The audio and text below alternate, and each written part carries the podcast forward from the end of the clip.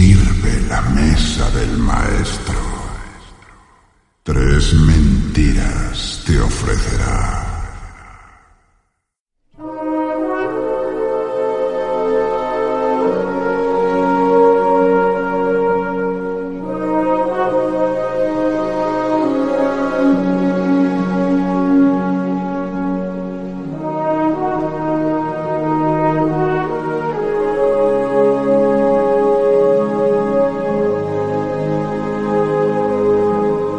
Gente, soy Martis y bienvenidos a El Relicario, este podcast en el que vamos a hablar todas las semanas un poco de lore.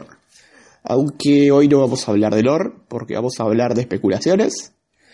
Y no estamos hablando todas las semanas porque estuve un poco complicado para sentarme a grabar y a preparar eh, futuros podcasts.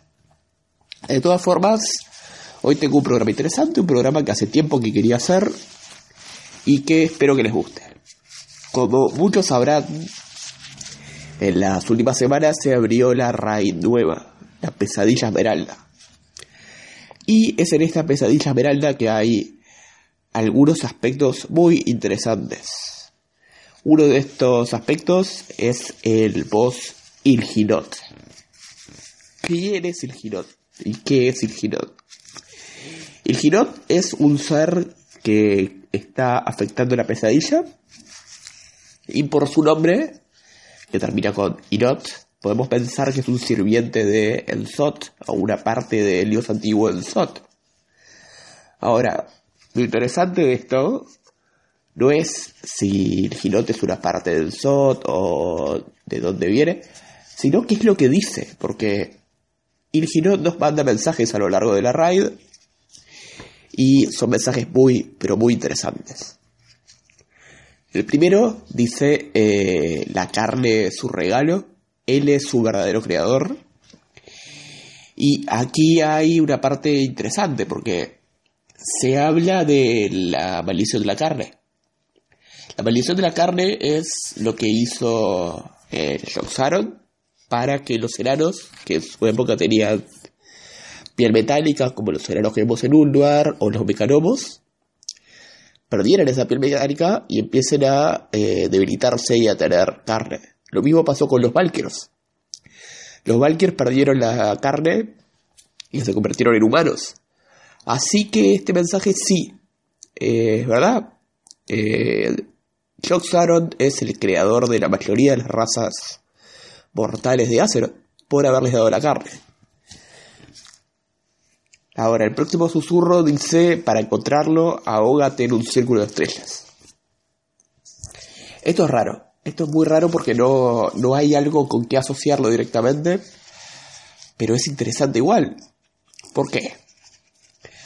Estamos hablando de que hay algo en que vamos a que ahogar para encontrar otra cosa. Esto nos hace acordar a la época del Kata, estaba el, el, el puzzle de Joxaron. Este puzzle también daba susurros extraños y nos hablaba de una ciudad hundida. Una ciudad eh, que esperábamos encontrar en algún momento y seguramente este susurro también habla de esa ciudad. Ahora, eh, no acuerdo bien el nombre, pero creo que era en Sota o Sotola o una cosa así. Pero esta ciudad eh, era una ciudad donde solamente vivían cosas locas, corruptas. Es decir, una ciudad controlada por los dioses antiguos. Así que supongo que para conocer esta ciudad tendremos que ahogarnos en un círculo de estrellas. No sé qué significa, pero probablemente tenga que ver con Suramar y con toda la magia de estrellas y cosas raras que hay en Suramar. Ahora, el próximo susurro es más interesante, mucho más interesante. Y mucho más revelador. El rey de diamantes es un peón. Y aquí no hay dos interpretaciones. El rey de diamantes es Magni Barba Bronce. Magni Barba Bronce que se convirtió en diamante para proteger a su, a su pueblo durante el cataclismo. Vuelve Legion diciendo que habla con Azeroth, la titana Azeroth. Y esto es muy interesante porque nos está diciendo que Magni no está hablando con Azeroth, Es decir, hay dos interpretaciones. Una es que Magni no está hablando con Azeroth, está hablando con los dioses antiguos y sirviéndole a los dioses antiguos que le hicieron creer que él estaba hablando con Azeroth. Pero la otra especulación, que es peor todavía, es que Azeroth está corrupta por los dioses antiguos. Azeroth es una sirviente de los dioses antiguos que está utilizando a Magni. Es decir, eso explicaría por qué Sargeras tiene tanto interés en destruir a Azeroth ahora. Porque Azeroth ya está corrupta, ya quedó corrompida por los dioses y no va a haber mucho más que hacer. Ahora, tenemos otra especulación interesante con el primo susurro. Dice el señor de los cuervos girará la llave. Y esto es muy, pero muy interesante. ¿Por qué? Porque hay muchos dioses, de, muchos señores de los cuervos posibles en Legion con lore muy importante. El primer es el señor cuervo de la, la instancia, pero viendo que él murió, o que lo destruimos en la instancia, es difícil que sea él. El segundo puede ser Medivh. Vuelve Karazhan en el 7.1. Y eh, Moroes dice en el mini trailer de que el maestro está volviendo. Medivh se transforma en cuervo por Atiesh. Entonces, Medivh trae, traerá a los dioses antiguos. Medivh abrirá la, la puerta para los dioses antiguos. Ahora hay otra especulación más posible que es la que yo creo que va a pasar. Y que es un mini spoiler del final de Legion. Todas las expansiones del juego hasta ahora, eh, cuando fueron terminando, por lo menos las últimas tres, dieron puntapié a la otra expansión. Es decir, cuando terminó Pandaria, Garrosh se escapa, mejor dicho, se hace el juicio de Garrosh, y esto da puntapié para la expansión que viene, es decir, Warlords. En Warlords, Gul'dan se escapa y Gul'dan da el punto de apertura para Legion. Ahora, en Legion, ¿qué va a pasar? Va a pasar de que Kangar va a cerrar la tumba de Sargeras, pero al cerrar la tumba de Sargeras para cerrar el portal de Legion va a liberar a los dioses antiguos. ¿Y por qué pienso esto? Por el otro susurro que viene después. Cinco llaves abren el camino, cinco antorchas para guiar nuestro camino. Esto sí, cinco objetos guían el camino y la llegada de los dioses antiguos. Y los pilares de la creación, que es lo que estamos juntando para abrir la tumba de, para cerrar la tumba de Sargeras, quiero decir, son cinco. Son cinco objetos le ayudaron a darle forma a Azeroth. Y si ustedes recuerdan, eh, los titanes usaron estos cinco objetos no solo para darle forma a sino para encerrar a los dioses antiguos en sus jaulas. ¿Qué significa esto? Que al cerrar la tumba de Sargeras, se van a liberar a los dioses antiguos. Más, más, más susurro, más especulación. El niño rey sirve en la mesa de maestro tres mentiras les ofrecerá. Y ahora acá hay muchos, muchos personajes que tienen chance. El primero es Bration. Bration era el heredero de, de Deadwin, es decir, que sería como el niño rey de los dragones negros.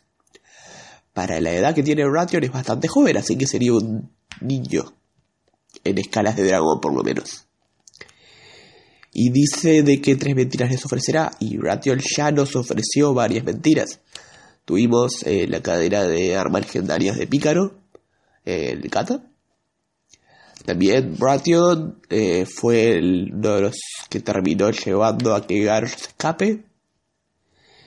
Y también eh, fue uno de los que llevó a la batalla de Orrimar. Y además Bration le dijo a Advent, no confíen en mí. Es decir, Bration ya nos ofreció tres mentiras y podría ser que él sirva en la mesa al maestro. Pero hay más personajes que pueden llegar en este lugar. Uno que no creo es Andrew Grimm. Andrew Grimm fue por muchos años el niño rey de Azeroth. Es decir, era el, el hijo del rey de los Alis. Lo vimos como niño, lo vimos crecer. Y ahora nos está diciendo de que Anduin puede llegar a traicionarnos. No creo, no creo. Anduin es ya el rey de Stormwind. Así que probablemente diría el rey. O no el niño rey. Así que no creo que sea su personaje que sea, difícil de que nos. Ahora, si pensamos que Magni es un traidor, podríamos pensar en el otro niño rey de Azeroth, que no todo el mundo lo nombra y que no todo el mundo lo tiene en cuenta, pero es el hijo de Moira, el hijo de Moira Barra Bronce y Taluzan. No nació, pero es el único hijo de un líder racial que es niño. Es decir, el resto de los líderes raciales o no tienen hijos o son hijos crecidos.